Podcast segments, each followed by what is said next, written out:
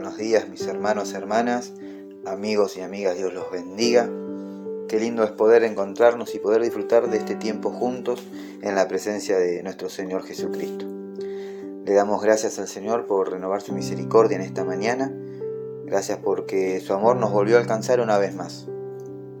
Y qué grande, qué inmenso que es el amor de Dios. Hoy tenemos esta oportunidad de poder compartir juntos la palabra de Dios, de poder volvernos a Él,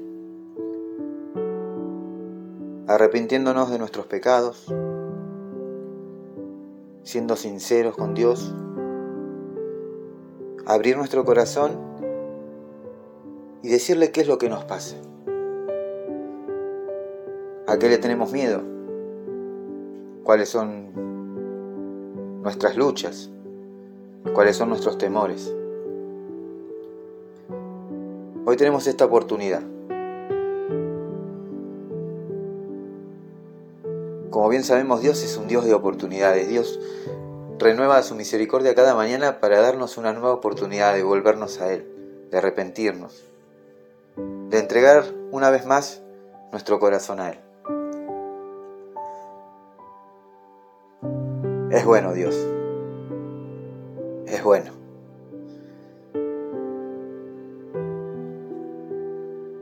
Y su fidelidad es eterna. Su fidelidad es para siempre. Es ilimitada. Vos podés fallar, pero Dios no falla. Vos podés ser fiel, infiel, pero Dios es fiel.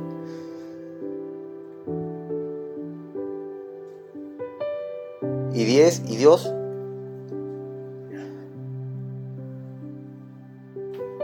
no se olvida. Cuando Dios nos pide algo, Él no se olvida. Nosotros podemos evitarlo. Pero Dios sigue siendo fiel a su palabra y, y a, lo que, a lo que nos pide. Y hoy quiero hablarles sobre sobre Débora.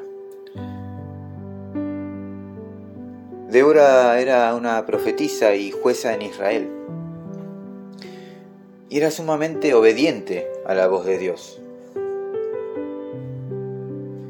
Dios le decía qué hacer o qué decir y ella lo ponía por obra. Cierto día el Señor le habló diciendo que vaya a hablar con Barak y le solicite diez mil hombres para derrotar al ejército de Canaán. Resulta que Dios oyó el clamor de su pueblo, que se encontraba prisionero en tierras cananeas, y dio órdenes a Débora, la cual no dudó ni un segundo en obedecer. Ella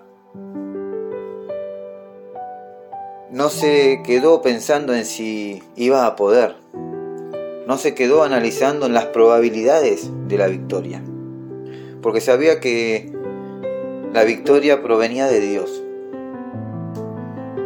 No se fijó si estaba preparada o si tenía las habilidades para derrotarlos. Ella sabía que Dios iría delante de ellos. Débora sabía que contaba con el favor de Dios para enfrentar a, a este ejército. Y a veces Dios nos desafía, nos impulsa a hacer cosas que quizás estén fuera de nuestra lógica o fuera de nuestro alcance, fuera de nuestra comprensión. Pero es ahí, es en esos momentos donde Dios se glorifica, usando personas menospreciadas, personas que son desvalorizadas por el mundo, personas como vos y como yo.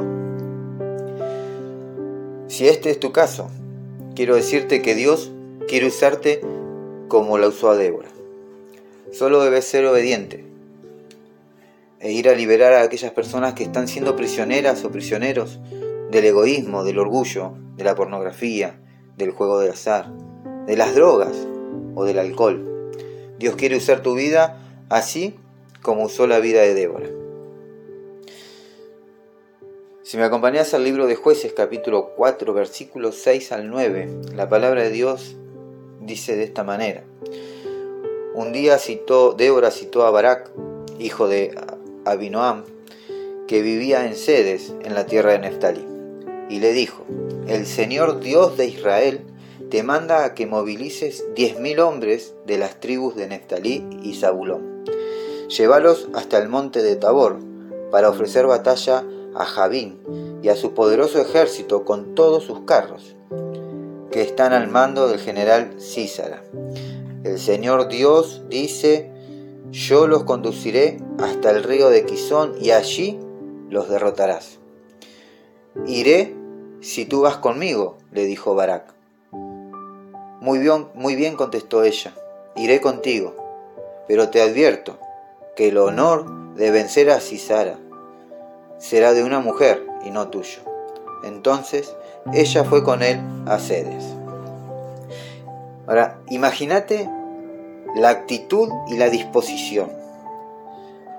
Mientras Barak estaba asustado de ir a la batalla sin ella, Débora estaba llena de fe en que Dios iba a darle la victoria a Israel. Creyó en la palabra de Dios y actuó de acuerdo a las palabras que le había dado.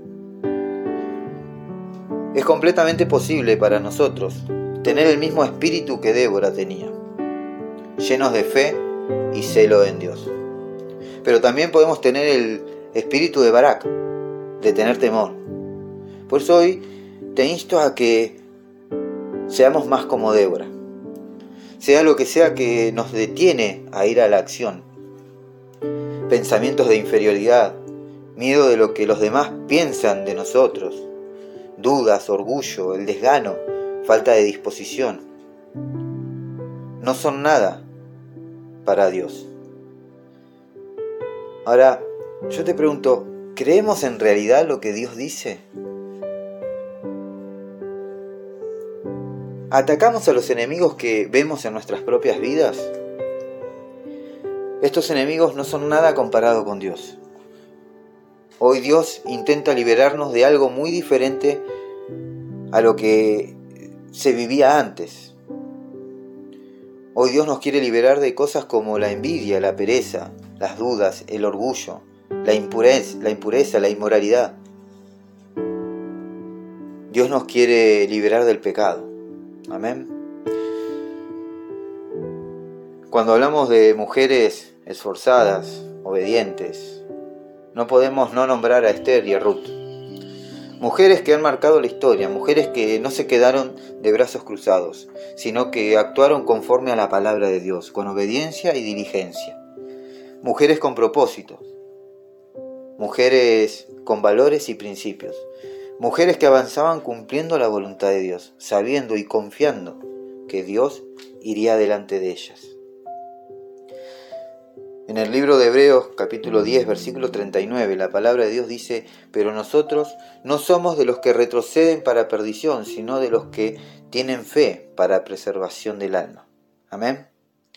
Nosotros no retrocedemos, nosotros avanzamos, confiando, sabiendo que Dios va delante nuestro, que no hay gigante que nos pueda venir a hacer frente.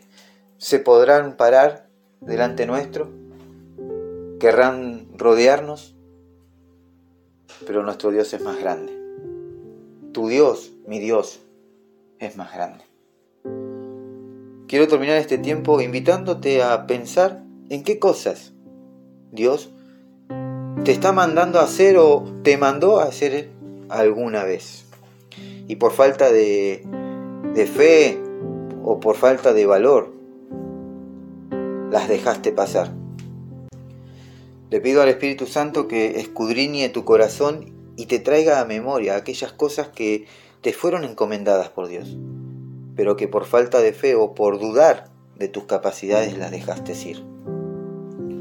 Oro que Dios te dé la certeza de la victoria que aún no viste, que te fortalezca y te revista de poder para ir por lo que Dios ya te dijo que hagas.